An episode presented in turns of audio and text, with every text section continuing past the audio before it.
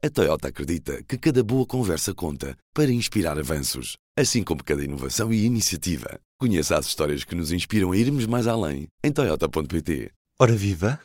Nos seus ouvidos o poder público. Eu sou o Ruben Martins.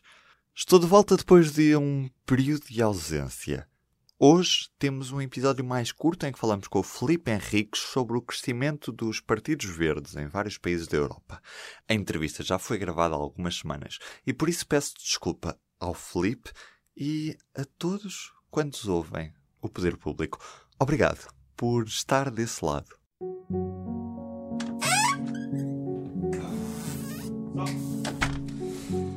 Som.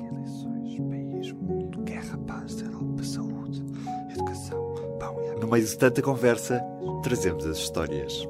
Poder público. As páginas de um jornal.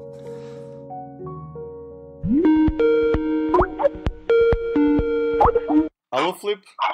Olá. Estou-te a ouvir com um bocadinho de ruído. Vê lá se... É. Ok.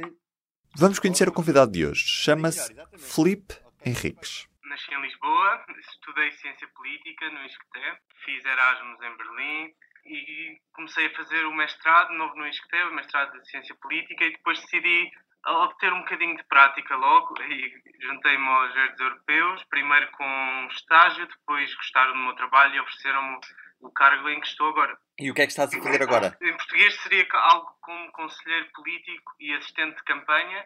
Uh, basicamente, agora o que, eu estou a fazer é preparar a campanha para as europeias de 2019, principalmente fazendo a ligação entre o que nós fazemos no Partido Verde Europeu e o que está a acontecer nas diversas áreas da Europa. Portanto, eu basicamente todos os dias tenho de seguir tudo o que acontece de Lisboa a Helsinki e Dublin a Nicosia e tentar analisar tudo o que está a acontecer, fazer as ligações entre si para que podemos ter uma mensagem verdadeiramente europeia para os problemas que estão a acontecer na, no continente inteiro.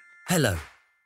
We are the European Green Party and we're committed to building a Europe that delivers to its citizens. Filipe, como é que justificas o crescimento exponencial dos verdes nas sondagens a nível nacional e também nas eleições regionais da Baviera? Bem, as eleições na, no último fim de semana na Baviera, mas também no Luxemburgo e na Bélgica, mostraram basicamente o que está a acontecer também noutros sítios, também na, nos Países Baixos, na Holanda e na Finlândia. Os verdes têm crescido bastante nos últimos meses, no último ano, e que mostra basicamente, eu penso que três coisas. Uma que nós já tínhamos visto já há algum tempo é que as pessoas estão a precisar de mudança. Depois de em alguns casos, 40, 50 anos de democracia, as pessoas ficaram um bocado fartas da política como estava a acontecer. Depois, o que os verdes têm para oferecer, e que também a extrema-direita ofereceu uh, há cerca de um ano, dois anos, é que temos valores claros. Neste caso, valores completamente opostos. Os verdes e a extrema-direita estão em lugares opostos uh, em termos de valores, mas temos valores claros. E em terceiro lugar, o que, para os verdes em específico, o que acontece é que temos uma mensagem que vai muito direito àquilo que as pessoas estão a sentir, principalmente nos grandes centros urbanos, que é onde vive a maior parte da população europeia. Temos mensagens bastante claras em termos de ambiente, mobilidade urbana, de habitação, também na imigração, em que não, não fazemos esta divisão entre nós e os outros e que as pessoas realmente estão a sentir que vai de facto àquilo que são as suas preocupações. Nos últimos tempos temos sido confrontados com o crescimento de mensagens anti-imigração. O crescimento dos verdes nas sondagens mostra que há espaço para quem defende uma Europa aberta? Exato, mas eu, eu acho que essa mudança é mais uh, mediática do que real, porque o que aconteceu durante os últimos tempos é que havia esta minoria muito, muito barulhenta anti-imigração, enquanto a população na maior parte da Europa não é anti-imigração. Por exemplo, em Portugal nós conhecemos a realidade da imigração no, no sentido contrário dos portugueses irem para o estrangeiro. E não existe esta, este sentimento generalizado anti-imigração. E o que os verdes fizeram foi quebrar esta lógica que havia dos partidos mais estabelecidos, em que a maneira de lutar contra o medo que a extrema-direita estava a provocar era basicamente copiar a mensagem deles e descer um tom ou dois o que os verdes mostraram é que de facto se pode fazer política com estes valores a favor de, de todas as pessoas E, por exemplo, no Luxemburgo, onde os verdes entraram no governo há cinco anos atrás, que lançaram. O Luxemburgo é um caso muito particular, porque mais de metade da população não tem direito a voto em eleições nacionais, porque são de, não têm a nacionalidade luxemburguesa. Muitos portugueses também, a maior comunidade estrangeira no Luxemburgo, e os verdes chegaram ao governo a lançar um referendo para dar direito de voto a estas pessoas. Não tivemos sucesso nisso, mas, por exemplo, agora nas eleições do Luxemburgo, o deputado verde com mais votos preferenciais foi Félix Brás, que é um luso-descendente, e, portanto, os verdes por toda a Europa não tiveram medo de lançar estas mensagens pró-imigração de uma sociedade inclusiva e de facto agora estamos a conseguir uh, mudar esta mensagem mediática que estava já a formar-se. Vamos a números e aqui olhamos para a Alemanha. A sondagem realizada entre 12 e 14 de novembro mostra a CDU de Merkel a ganhar as eleições com 26% dos votos, mas logo atrás estão os verdes com 23%. São três os pontos percentuais de diferença. Nas últimas legislativas alemãs, os verdes ficaram a 24 pontos percentuais da CDU de Merkel. Felipe, quais é que são as perspectivas para as próximas eleições europeias, eh, já em maio do próximo ano? Os verdes europeus, na tua visão, vão ter mais eurodeputados? Sim, de facto, é, estamos a, prever um resultado histórico para os verdes, o maior grupo parlamentar, uh, esperamos, uh, da história dos verdes europeus.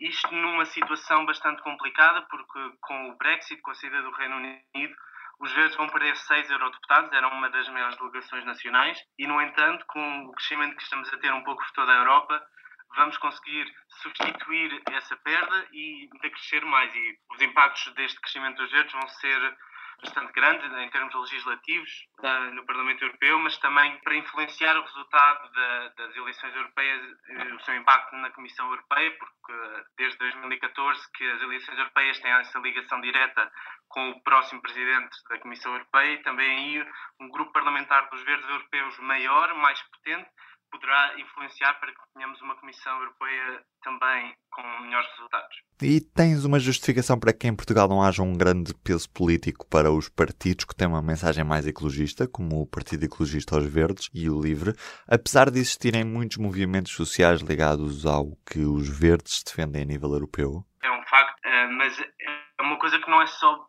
portuguesa. Portugal tem as suas particularidades, é um país onde as pessoas tendem a votar naquilo que já conhecem, há muita dificuldade em apresentar eh, pessoas novas à política e vemos isso no Parlamento Português, onde apenas o deputado único do PAN pertence a um partido que eh, não estava presente no Parlamento Europeu desde o início da democracia, mas é uma coisa que também acontece em Espanha e na Grécia, em que as origens dos partidos verdes na Europa têm basicamente três origens. Havia a luta contra o nuclear, houve, principalmente na, na Europa de Leste, esta experiência uh, pós-comunista e os movimentos de paz em relação à Guerra Fria. Em Portugal, nenhum destes três elementos foi muito potente, o que torna uh, o ecologismo político em Portugal tem de se adaptar uh, a esta realidade. Mas mesmo assim uh, temos tido alguns sucessos e nos últimos quatro anos com este novo governo mais plural temos tanto o PEV, que é o Partido Verde em Portugal, como outros partidos na, na área da, da, ecologia política, como o PAN, têm conseguido influenciar o governo a tomar medidas mais ecologistas.